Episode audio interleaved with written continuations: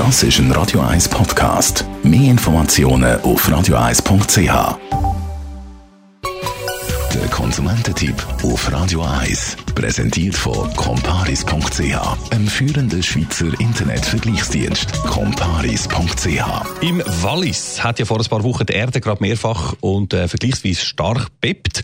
Genau das ist heute unser Thema. Frederik Papp, Finanzexperte bei Comparis. Sollte man sich eigentlich vernünftigerweise gegen Erdbeben versichern?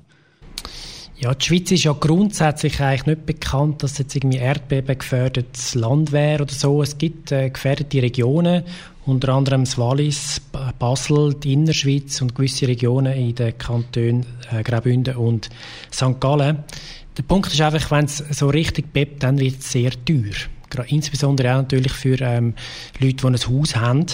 Ähm, gross, gross, gross Teil vom Vermögen steckt in dem Haus, ein Teil von der Pension steckt in dem Haus und angenommen, es entstehen grosse Schäden, das Haus ist nicht mehr bewohnbar, die Hypothek läuft weiter.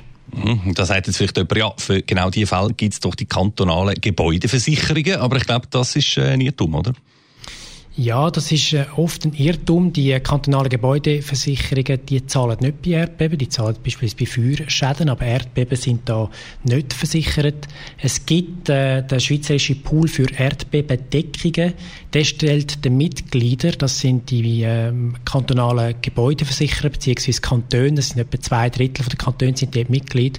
Da, ähm, der, der Fonds ist dotiert mit etwa zwei Milliarden Franken pro Jahr. Kanton Zürich hat einen eigenen Fonds, äh, dort ist 1 Milliarde Franken pro Jahr versichert für den Gesamtschaden, ähm, wo so ein Erdbeben zum Beispiel jetzt im Kanton Zürich könnte anrichten. Das ist natürlich viel zu wenig, wenn es richtig bebt.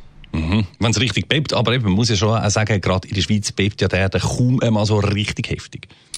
Ja, das stimmt. Ähm, es, aber selbst kleine Erdbeben können ähm, zum Beispiel Riss in der Fassade ähm, verursachen. Und ähm, ja, gerade wenn dort Wasser reinläuft und dann im Winter gefriert dann ähm, werden die Spälte immer grösser. Also selbst kleine Erdbeben können über die Zeit grosse Schäden verursachen. Also, wenn ich mich versichern gegen Erdbeben, wie oder wo mache ich das? Es gibt diverse private Versicherer, die einen Erdbebenzusatz im Rahmen von der Gebäudeversicherung anbieten. Wichtig ist da, die Erdbebenversicherung zahlt nur Schäden an den Gebäudehüllen. Der ganze Hausrat ist nicht versichert gegen Erdbebenschäden. Man kann sich das so vorstellen, wenn man das Haus umdrehen alles was rausgeht, gehört zum Hausrat. Und wie gesagt, das ist in der Erdbebenversicherung nicht drin. Wer jetzt sein Hausrat dennoch gegen Schäden möchte versichern, verursacht durch Erdbeben, der muss einen Zusatz lösen bei der Hausratversicherung. Eine Erdbebenversicherung kann also auch in der Schweiz ein Thema sein. Danke für die Ausführungen, Frederik Papp. Das ist ein Radio 1 Podcast. Mehr Informationen auf radio1.ch.